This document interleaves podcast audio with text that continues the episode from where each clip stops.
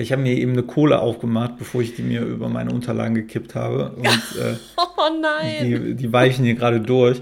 Und äh, wahrscheinlich habe ich jetzt auch immer so ein Prickeln drauf, weil du hattest es auch mal in einer Folge, wo ich auch nachher gesagt habe, was ist das zur Hölle? Und da hat so einfach ein Sprudelwasser neben deinem Mikro stehen und es klang die ganze Zeit, als würdest du irgendwo, weiß ich nicht, in einer heißen Quelle äh, aufnehmen. Du hattest das Beispiel mit der Ahoi-Brause hm. gebracht. Das fand ich ganz treffend. Das klang Stimmt. echt, als hätte ich so, so ein Tütchen Ahoi-Brause mir in den Mund gekippt und dann die ganze Zeit so, so neben dem Mikro. Ahoi-Wodka immer mal so kurz rein, reingezimmert. ja, genau. Zum Mut antrinken. Ja. Aus der Hüfte direkt in dein Ohr. Zwei Nerds nehmen dich mit auf die Reise zum Top-Titel. Komm, wir schreiben einen Bestseller von Chris und Sebi.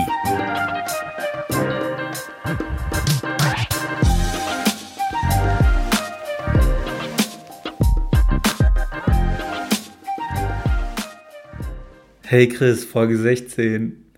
Ja, hi. Wie geht's dir? Jetzt gut, wo ich dich höre. Ich ähm, hatte ähm, vor der Folge war ich so ein bisschen down und dann hatten wir jetzt gerade unser kleines Vorgespräch und direkt hebt sich die Laune. Wie geht's dir denn?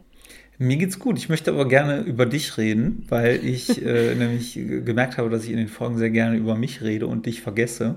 Das ist äh, ja. Ja. Ich finde das manchmal schon echt auffällig, dass ich dann, wenn ich einmal so in Flow komme, dann rede ich und rede ich. Und wenn ich mir nachher die Folge anhöre, denke ich, Alter, sei doch einfach mal still.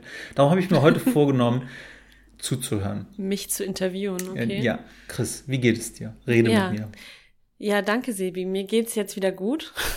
Ich hatte, nachdem ich in der letzten Folge so angegeben habe, dass ich das raus habe mit dem Schreiben und dem Leben und dem Alltag und überhaupt, bin ich in ein tierisches Loch gefallen. Ich, ähm, vielleicht war es auch das, was, ähm, was viele schaffen, auch immer so berichten, wenn ein Projekt abgeschlossen ist, dass dann erstmal so ein, dass man dann erstmal in so ein, so ein bodenloses Nichts stürzt. Ich weiß nicht, ob du das auch schon mal hattest. Ähm, für mich fühlte es sich jetzt nicht so an, sondern eher so klebriger, als ob ich irgendwo feststecke, gedanklich.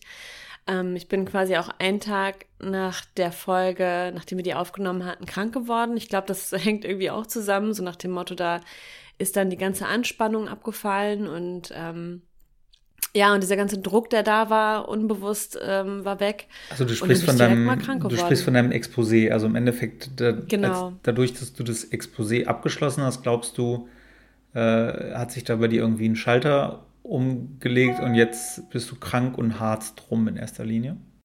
Ja, so, so nach dem, ja, genau. Also ich hatte, ich hatte eine richtig krasse Erkältung und ähm, lag auch das Wochenende flach und habe mich unterirdisch schlecht ernährt. Ich habe hier von TK Pizza und Magnum gelebt, was jetzt erstmal geil klingt, aber ähm, das sind halt alles leere Kohlenhydrate und ich war ähm, ja so richtig fertig. Mental, körperlich, emotional war ich so richtig runter. Ähm, ich habe auch mehrfach versucht zu schreiben, weil mein Manuskript ist noch nicht zu 100% fertig und ähm, ich glaube, da liegt auch so ein bisschen der Hund begraben, weil ich habe quasi das Exposé bei der Literaturagentur eingereicht, obwohl ich mit dem, also mit dem Manuskript noch nicht hundertprozentig fertig war. Ähm, ich hatte aber gedacht, okay, ich will das jetzt mal einreichen, weil in der Zeit, wo die prüfen, ähm, kann ich das ja noch ähm, fertigstellen. Das Ding ist halt nur, dass mein Gehirn das nicht so ganz versteht. Das Gehirn sagt zu mir, hä, wir haben das doch jetzt abgegeben, das Projekt ist doch abgeschlossen, wir können da jetzt nicht weiter dran arbeiten. Das, äh, das haben wir jetzt in die Schublade gelegt, die Schublade zugemacht und das kannst du jetzt nicht nochmal aufmachen, das kannst du ja echt nicht bringen. Und deswegen komme ich nicht rein gerade. Ich ähm, müsste eigentlich noch mal ein paar Kapitel überarbeiten. Hatte auch noch mal ein äh, komplettes Kapitel rausgeschmissen, was fatal war.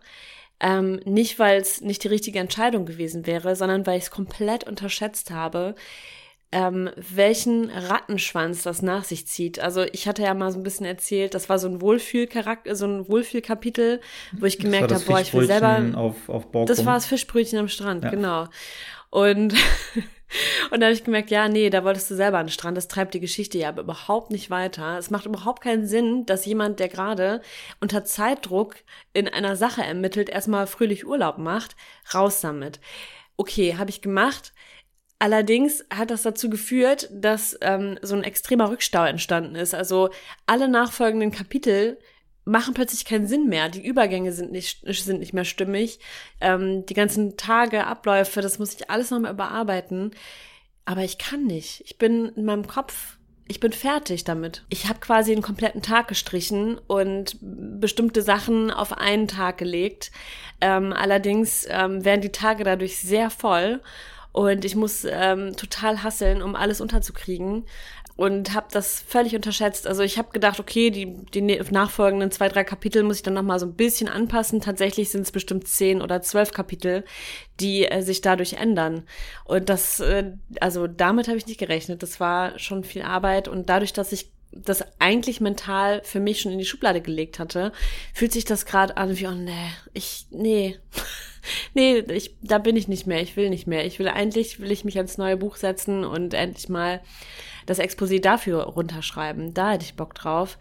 Weil so langsam haben sich, haben, haben ich und mein Manuskript sich auch echt entfremdet. Das ist Zeit, sich abzunabeln und, und das Ding ziehen zu lassen.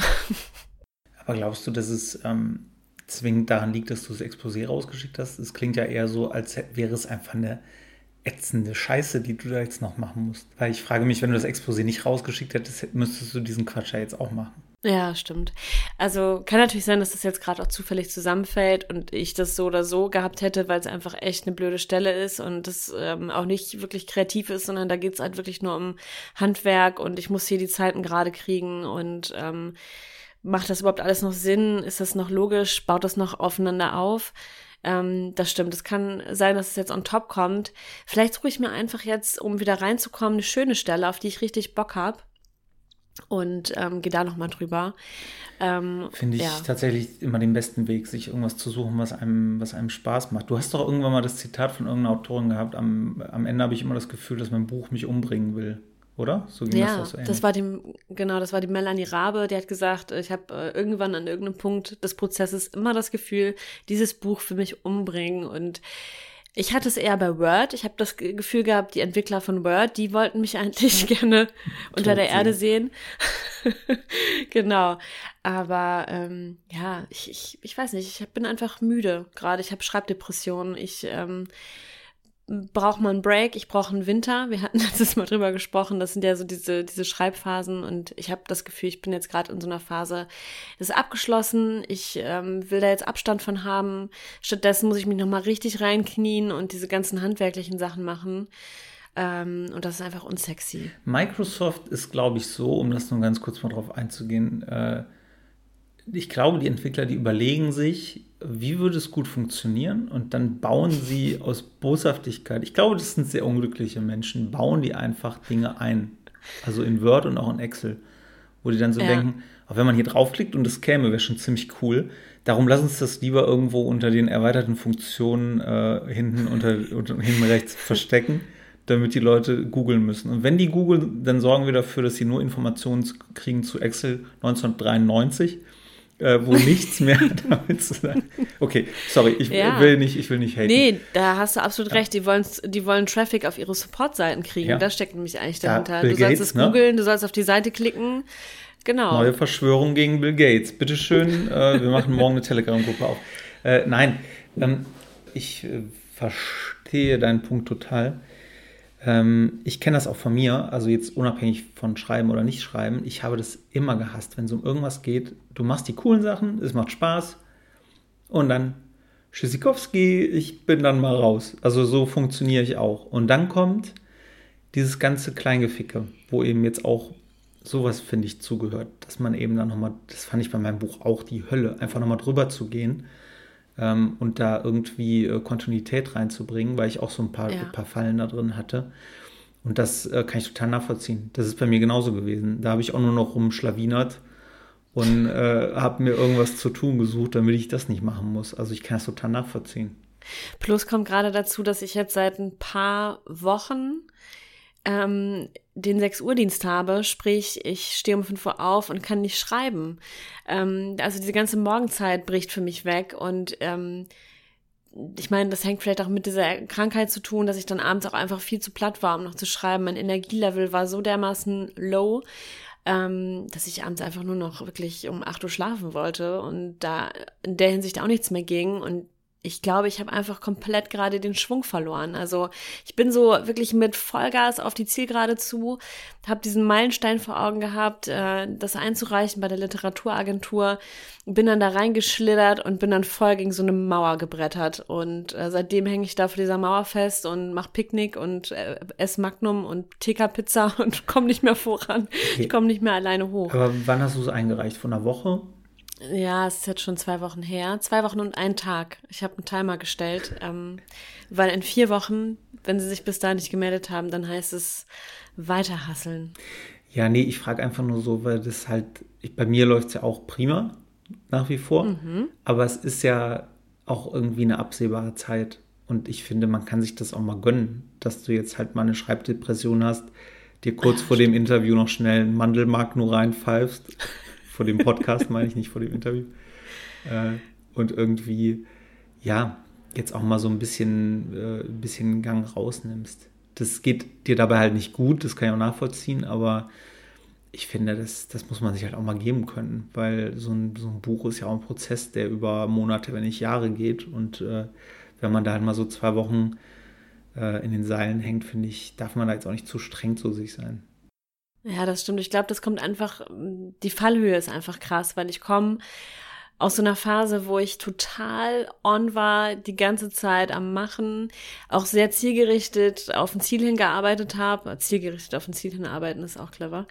Ähm, ähm, und, und jetzt ist quasi die Vollbremsung gefühlt. Also dann hat mich mein Körper so ein bisschen, ähm, ja, gezwungen, mal ein bisschen kürzer zu treten. Und ich finde, dieser Kontrast ist zu krass. Ich komme da gerade nicht drauf klar. Ich komme nicht aus diesem Obertourigen raus ähm, und kann dann direkt, äh, jetzt mache ich mal 50 Prozent. Das funktioniert für mich nicht. Das müsste eigentlich langsamer gehen. Ähm, aber bei so Projekten ist es ja oft so, ne? Du hast so einen Sprint zum Ziel, ähm, dann ist echt noch mal völlig Alarm, Nachtschichten. Du ähm, denkst, du schaffst es nicht mehr, dann ist es doch geschafft. Und dann kommt der Absturz und ähm, es muss sich ein bisschen so anfühlen wie so ein Rockstar, der auf der Bühne ist und so total abgefeiert wird und äh, ja, einfach eine geile Show hinlegt, dann kommt er backstage und äh, in sein Hotelzimmer ins Leere und denkt sich so, ja gut, und jetzt? Ja, genau das, was du gerade gesagt hast, hat tatsächlich Robbie Williams ja mal, Robbie, nicht Win, äh, Robbie Williams mal gesagt, ähm, dass das genau das Ding war, warum der angefangen hat zu saufen und Drogen zu nehmen, weil der halt dann eben in dieses leise Hotelzimmer gekommen ist und damit halt nicht klarkam. Gut, ich glaube, der ist der Typ, der ist nie alleine in einem Hotelzimmer gewesen, aber trotzdem war es vielleicht leise. Ich weiß es nicht. Ähm, worauf ich aber hinaus will, äh, ich glaube, dass das komplett normal ist. Ähm, ich habe das auch gerade tatsächlich äh, bei einem Projekt, bei einem sehr schönen und großen und es macht richtig Bock und äh, jetzt sind irgendwie die Werbespots fertig und alles ist durch und alles ist cool.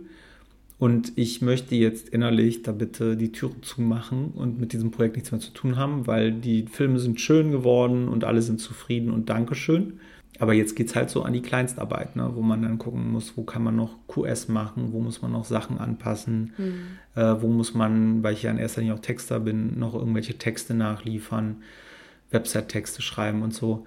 Und das ist so dann im Vergleich zu dem Konzept entwickeln, produzieren, Regie führen und so ist das dann halt schon so, ja, es ist halt so ein bisschen abtören. Ja, aber es, ich glaube, es gehört halt einfach dazu. Du hattest das jetzt ja auch schon diverse Male, dass äh, so Projekte auch wie so ein Bumerang zurückkamen, weil es dann hieß, okay, du hattest eigentlich in, in Gedanken schon abgeschlossen, Rechnung geschrieben und tschüss, nächstes Projekt und dann kam das Projekt aber nochmal wieder und du musstest dann nochmal ran. Ich meine, im Job ist es vielleicht was anderes, weil du wirst dafür bezahlt, aber wie hast du dich dann da nochmal aufgerafft, um, um dich an dieses alte Projekt nochmal zu setzen und nochmal deine Kräfte zu mobilisieren in dem Moment, ähm, wenn der sexy Teil schon vorbei ist. Im Endeffekt das, was wir vor, weiß ich nicht, zwei, drei Folgen haben wir ja mal besprochen, wie man sich so selber motiviert und wie man selber sich aus dem Loch rauszieht. Und da hatten wir auch festgestellt, dass wir beide eine Liste unabhängig voneinander haben, wo irgendwie mhm. Sachen draufstehen. Mhm. Und die hilft mir halt nach wie vor. Ich bin total genervt, ich habe keinen Bock mehr und dann habe ich halt so meine kleinen Rituale. Neu dazugekommen ist ja auch äh, meine Hängematte beispielsweise. Äh, die habe ich mir jetzt von der Reise mitgebracht und hier aufgehangen. Wenn ich halt irgendwie so ein totales Mittags- oder Nachmittagstief habe, dann äh, lege ich mich auf die Hängematte, Viertelstunde bis 20 Minuten, Wecker gestellt, Musik auf die Ohren äh, und dann ratze ich auch meistens relativ schnell weg und bin danach dann richtig mies gelaunt, wenn er weggeht. aber, aber es hilft, es mobilisiert irgendwie. Oder eben dieses Spazierengehen. Und ich glaube, das ist so, wie du das ja aus einer Position der Stärke irgendwie hier auch vertreten hast, dass man diese Dinge mal ausprobieren muss. Äh, das ist jetzt halt ein Bumerang, ne? Weil im Endeffekt musst du das auch machen. Geh halt barfuß spazieren. Ja, hast du recht. Also diese, diese Nachmittagsnaps, da das, das funktioniert für mich gar nicht, weil ich dann total mich gerädert fühle hinterher. Deswegen ähm, sind es bei mir dann die, die kleinen Meditationen. Das finde ich total geil. Also das äh, habe ich auch schon am Flughafen gemacht oder in der Bahn oder ähm, weiß nicht, unter der Dusche, dass ich dann einfach ein, ein paar Atemübungen einlege und dann wieder so total runterkomme. Als ich krank war, habe ich leider wieder meine Handysucht. So bin ich leider wieder rückfällig geworden. Ich lag halt im Bett, hatte nichts zu tun, habe mich gelangweilt und hing die ganze Zeit an diesem Ding. Und ähm, ich muss sagen, das ist für mich der krasseste Kreativitätskiller ever, das macht dein Gehirn einfach Matsche. Es ist, es ist wirklich so. Diese sozialen Medien, diese Apps, dieses Rumgescrolle, Rumgetippe, diese kurzfristigen Belohnungen, auf die dein Gehirn dann irgendwann anspringt und nicht mehr in der Lage ist, sich längerfristig zu konzentrieren, das fällt mir gerade auch extrem auf die Füße und da muss ich gerade auch wieder weg. Ähm, es fiel mir gerade nur ein, als du sagtest, du ähm, schläfst dann auch wirklich, weil ich hätte, hab mir dann direkt vorgestellt, du liegst in der Hängematte und tippst auf deinem Handy rum. Der Impuls ich kann zum Beispiel auch nicht schreiben, wenn das, ja genau, ich kann zum Beispiel auch nicht schreiben, wenn das neben mir liegt. Das, das geht nicht. Das muss in einem anderen Raum sein, das Telefon von mir aus angeschaltet. Ähm, aber wenn es neben mir liegt, dann ist der Impuls immer da, hinzugreifen, mal kurz auf die Uhr zu gucken äh, oder irgendwas ist, hat aufgeblinkt und es ist einfach wahnsinnig kontraproduktiv. Bei mir steht das Ding auch immer auf äh, bitte nicht stören. Man kann das ja auch irgendwie so einstellen, dass das Anrufe durchgehen, weil das ist halt wichtig so für den Job, vor allem wenn ich mal wieder einen Termin verpenne und ein wo bleibst du? bekomme so, ja, okay, cool. Äh, aber ansonsten habe ich das eigentlich immer auf Bitte nicht stören, weil ich mir denke, ich gucke sowieso automatisiert da einmal die Stunde drauf, wenn nicht länger oder häufiger und innerhalb von einer Stunde wird nirgendwo die Welt untergehen, weil ich eben keine Kinderleben rette.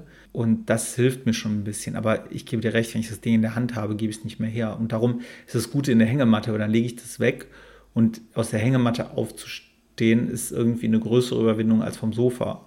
Weil man sich da erstmal wieder so rauslümmeln muss. Und das, deswegen, das ist schon ganz gut. Das ist für mich so eine ganz gute ganz gutes Ding gewesen, die an, oder eine gute Anschaffung gewesen. Ich glaube, bei mir ist es einfach gerade, ich muss diese, diese Hürde wieder überwinden, um in so eine Regelmäßigkeit ähm, reinzufinden, weil wir hatten ja auch schon mal festgestellt, dass wir beide ähm, es für enorm wichtig halten, beim Schreiben auch eine Kontinuität zu haben.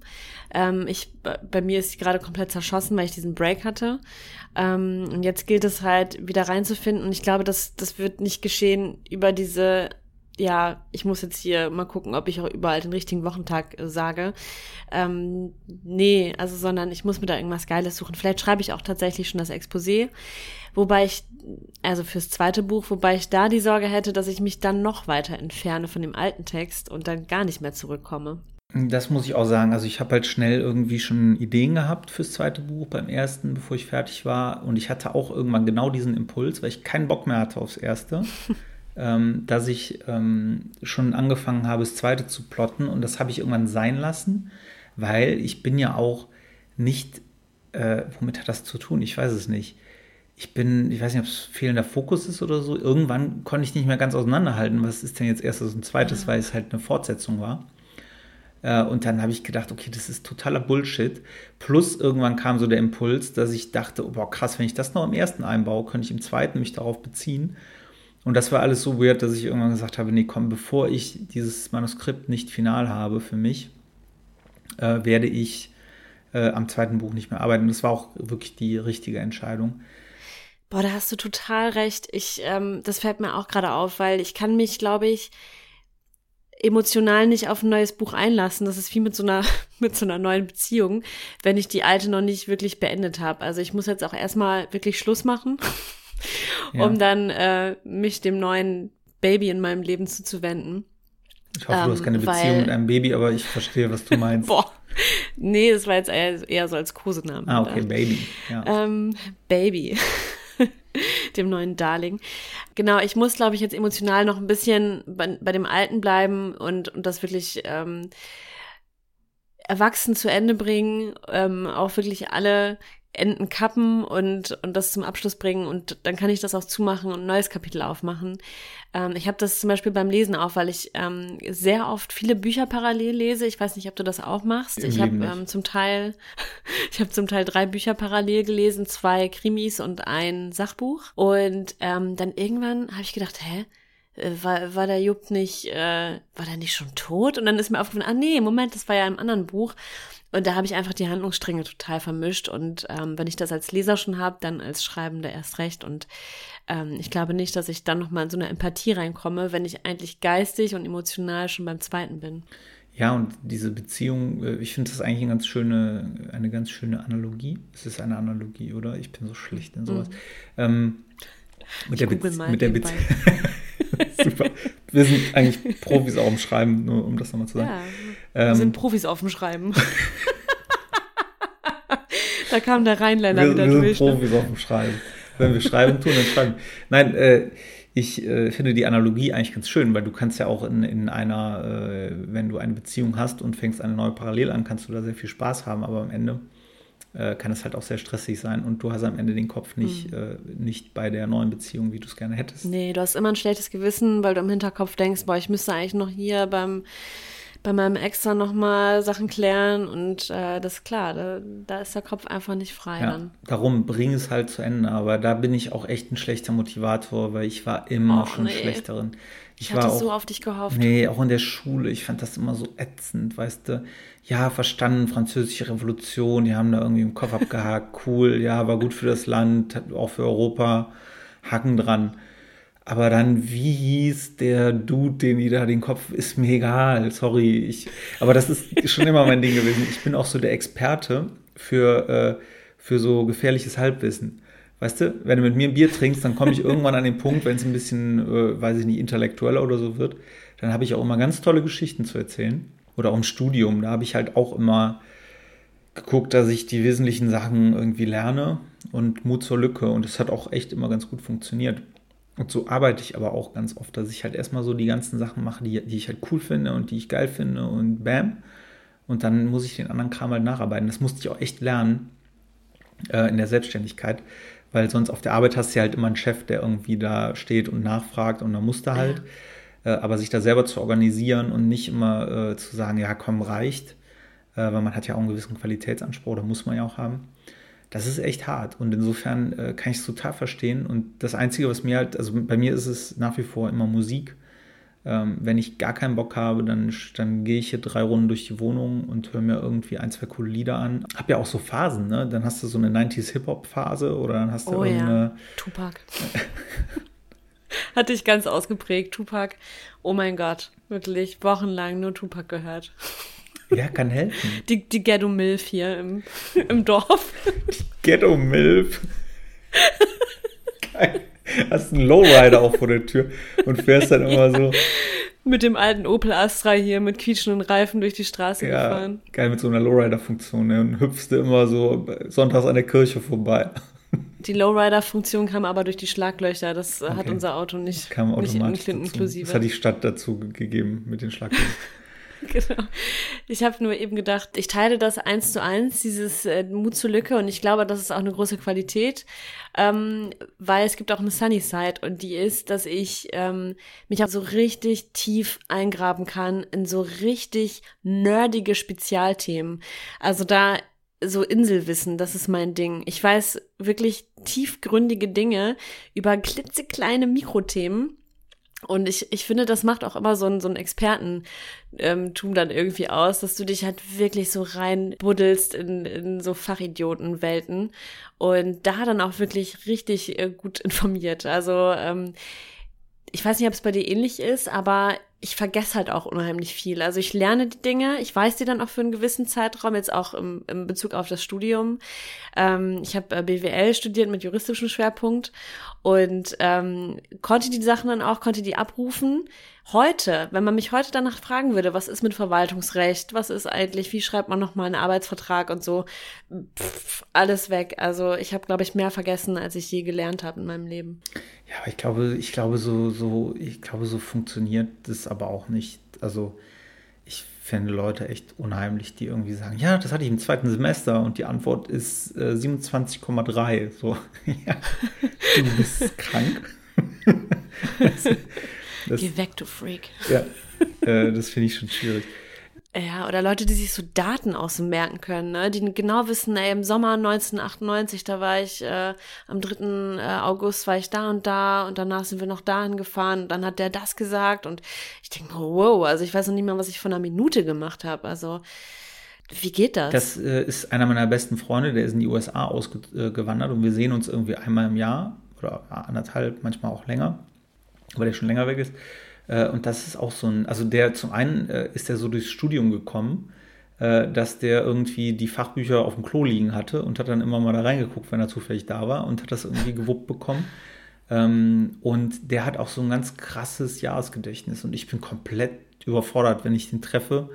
Und es ist immer das Gleiche, es sind auch ehrlicherweise immer ähnliche Stories, aber es ist dann so, ja, weißt du noch, am 14. September 2002, das war witzig.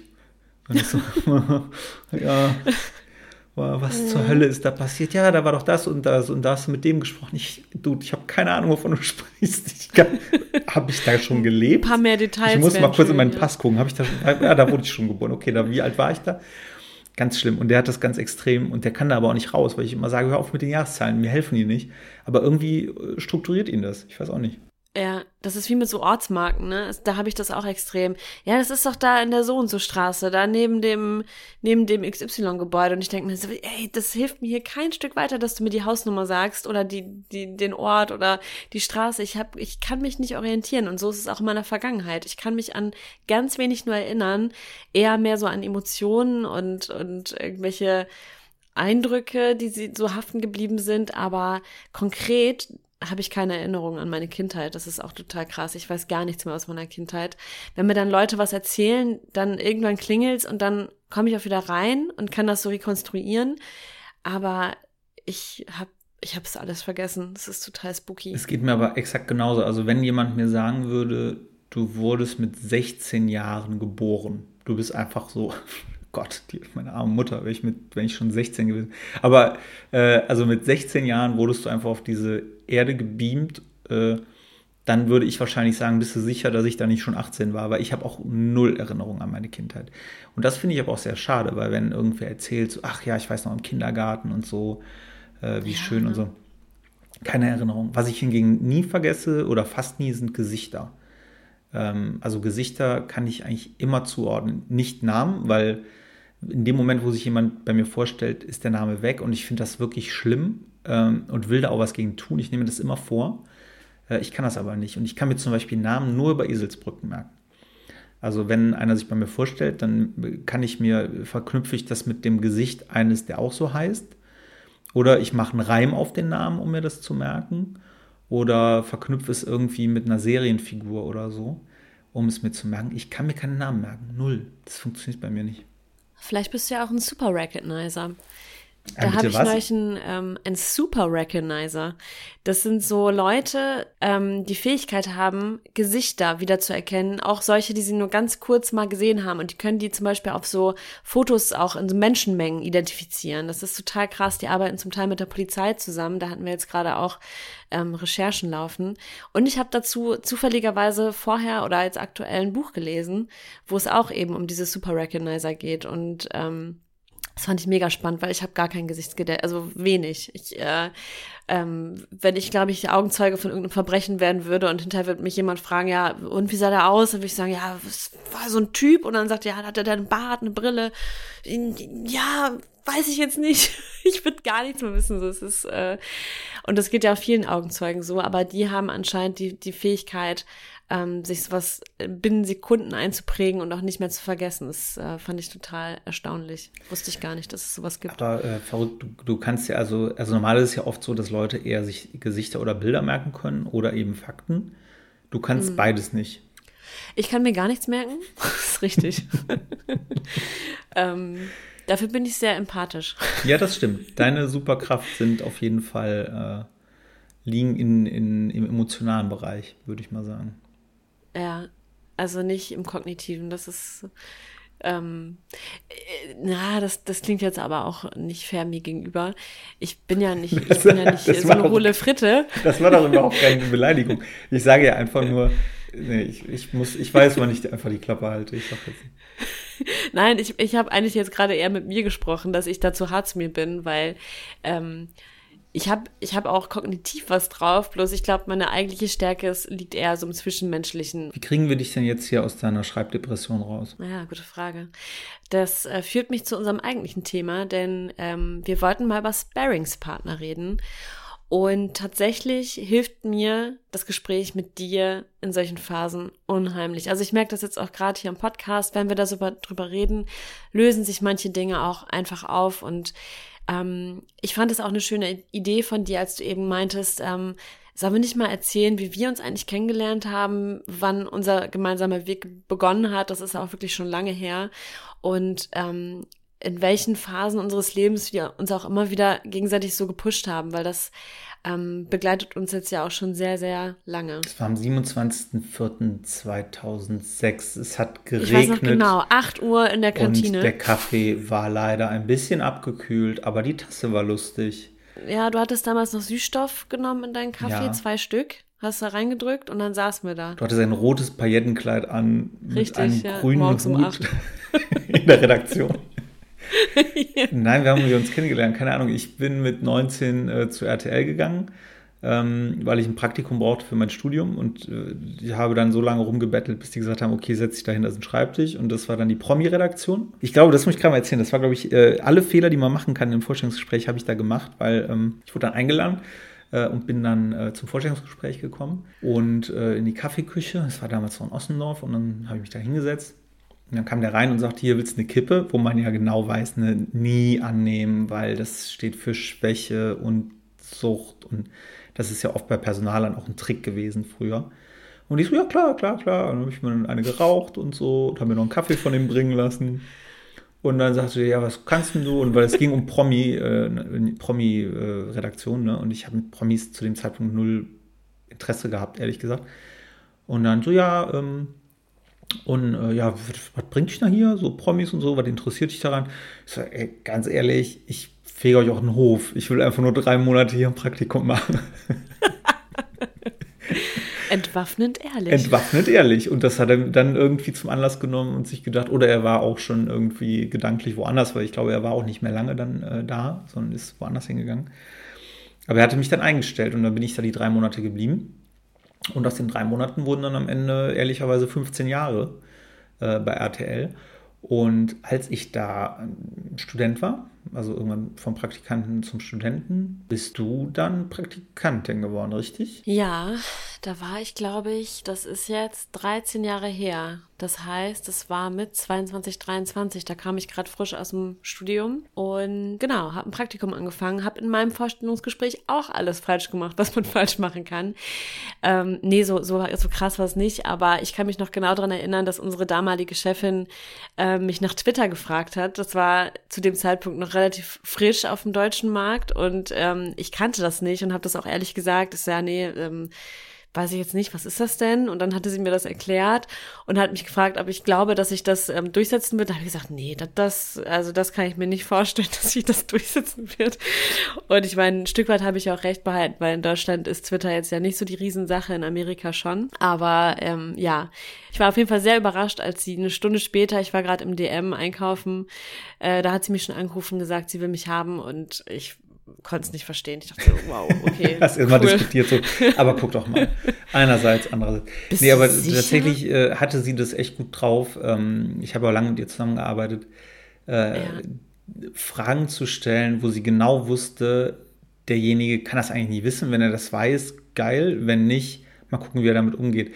Und ich weiß, es gab mal eine ah, Auswahl okay. für Volontäre, äh, also viel später, dann ein paar Jahre später, aber das fällt mir nur gerade ein.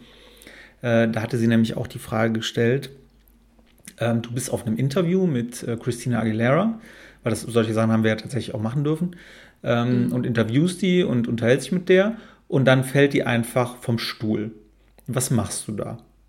Und da war Oder tatsächlich. Geh nach Hause? Ja, Hallo? genau. Und da war, da war nämlich einer, der hat ganz cool darauf geantwortet: Ja, dann mach ich ein Foto und ruft, äh, ruft die, äh, hier die, die, Not, die Notfallnummer an. Ne? Und das fand ich irgendwie total krass, weil das einerseits gezeigt hat, dass der Typ echt abgezockt ist, aber andererseits war das so, ja klar, ich bin Journalist, natürlich mache ich erstmal ein Foto. Und da sind einfach Sachen manchmal bei rumgekommen bei solchen Fragen. Äh, das fand ich total abgefahren. Darum solche Sachen äh, hatte die immer ganz gut drauf, einfach so Fragen zu stellen, wo du auch eigentlich gar nichts Richtiges drauf sagen kannst. Ne? Ja. Also außer einer hätte jetzt gesagt, ich lach mich kaputt, dann würde man sagen, okay, alles klar, wir rufen dich an, du uns nicht. Ähm, aber ansonsten kann man darauf ja jetzt eigentlich nicht so richtig, was willst du auch sagen, außer ich rufe einen Arzt. Ja, krass, aber ich glaube, wenn mir jemand sagen würde, ich mache ein Foto, äh, Journalist hin und her, würde ich sagen, nee, sorry, es geht für mich jetzt gerade, es geht für mich gar nicht menschlich. Ah, ich weiß nicht, vielleicht scheinen sich da jetzt auch gerade die Geister. Nee, wir haben ihn verprügelt und dann äh, im Müll entsorgt. Ähm, und dann haben wir recht lange zusammengearbeitet, ne? Ja, So. ähm, genau. Du warst Stu- Studi, ich war Prakti.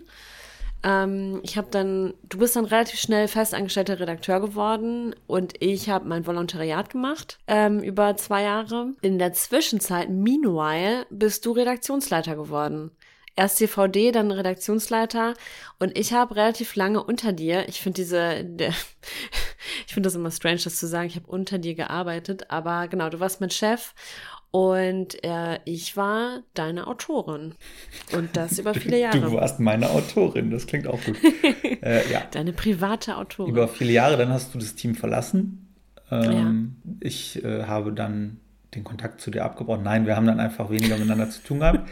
Aber dieses Schreibethema, das kam ja erst dann viel später, weil ich habe dann irgendwann die Redaktion verlassen, bin dann ins Marketing gegangen. Dann haben wir uns komplett aus den Augen verloren eigentlich. Ähm, und irgendwann haben wir dann festgestellt, dass wir beide parallel gerade angefangen haben, Buch zu schreiben.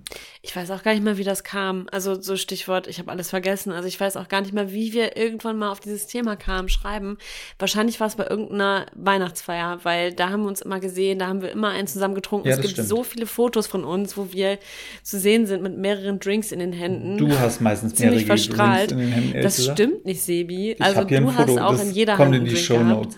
Ähm, nee, das stimmt. Auf der Weihnachtsfeier hat man sich dann immer wieder gesehen, auch in alter Verbundenheit irgendwie. Das war ja immer so die, die alte Gang früher. Voll. Und das war auch immer, wir haben auch gar keine Warmlaufzeit gebraucht. Ne? Das war immer Klick und sofort Ja. on und wir quatschen und können uns nicht mal voneinander trennen. Ne? Und dann haben wir nämlich uns wöchentlich, glaube ich, sogar getroffen, weil wir beide halt noch im Konzern gearbeitet haben, wenn auch in Mhm. Stimmt. anderen Teilen.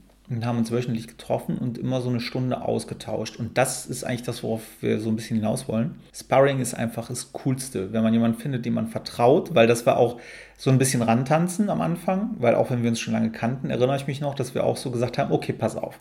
Ich erzähle dir jetzt meine Idee, wenn du die klaust, bist du ein Arschloch. so, ich so, okay, dann erzählst du mir deine und dann, und dann haben wir das halt gemacht. Und das hat dann dazu geführt, dass wir uns wöchentlich auch getroffen haben. Zu dem Zeitpunkt haben wir auch beide geschrieben, aktiv an Ja. unseren Büchern und haben dann uns gegenseitig mit den, mit den Problemen konfrontiert, die wir im Plot haben. Und das Coole war einfach, wir hatten immer äh, den Blick des anderen und eigentlich in der Regel haben wir uns immer helfen können. Aber nicht, weil wir so wahnsinnig genial sind, das bestimmt auch, sondern weil wir einfach eine andere Perspektive hatten. Weil dass ich dann halt da sitze und sage, ey, ich krieg's nicht hin. Guck mal hier, meine Figur, ich weiß nicht, was die jetzt machen soll, weil der ist jetzt in der Situation, irgendwas stimmt da nicht, ich krieg das irgendwie nicht weitererzählt. Und dann kam dein, oder was du ja immer eigentlich sagst, so, was wäre, wenn? Und dann sagst du irgendwas und dann macht es plötzlich Klick und umgekehrt was genauso.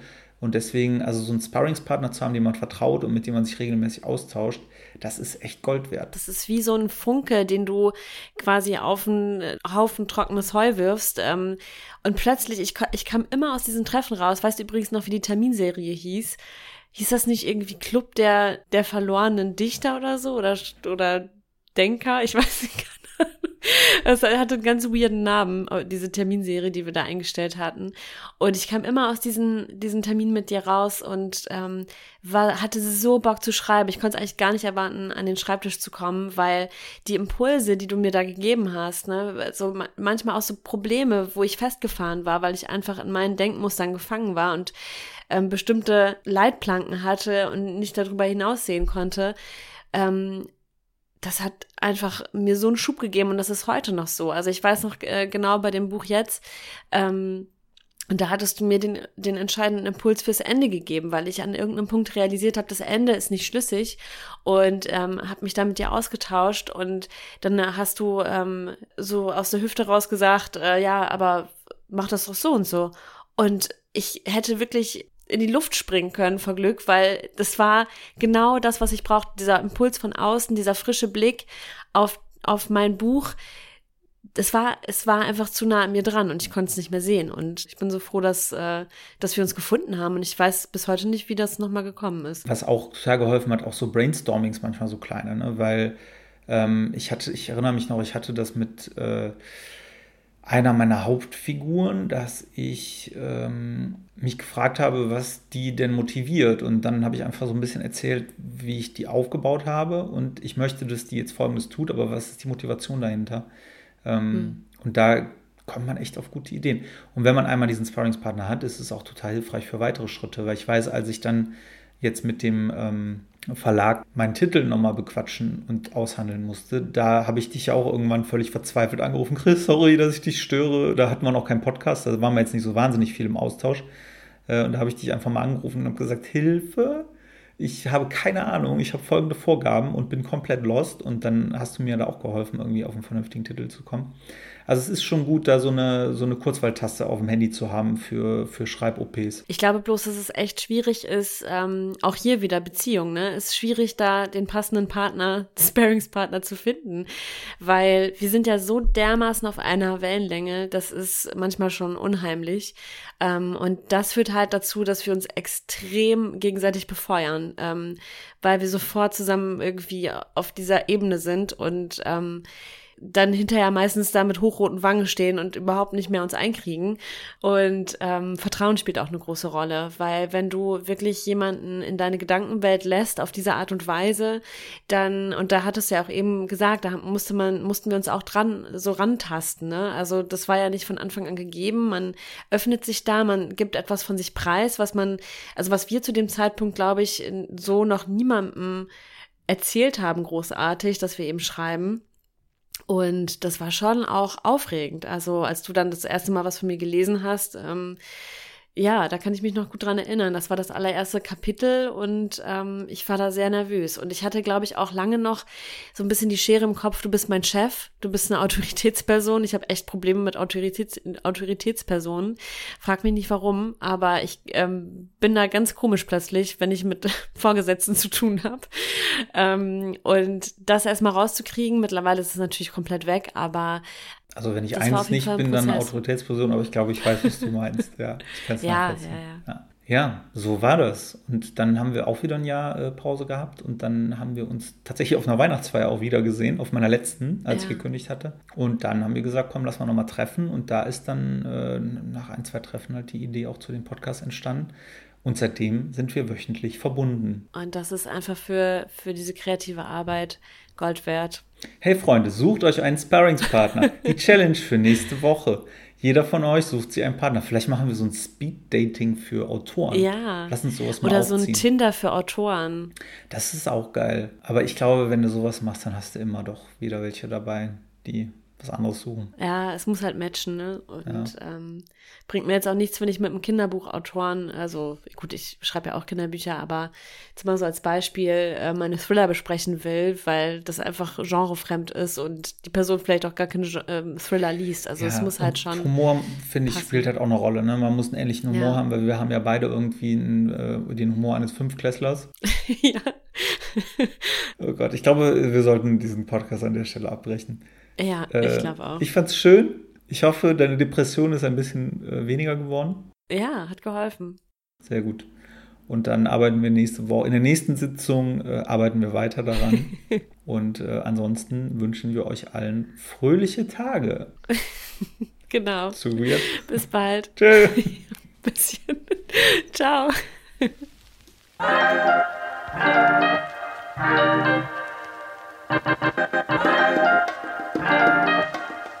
you.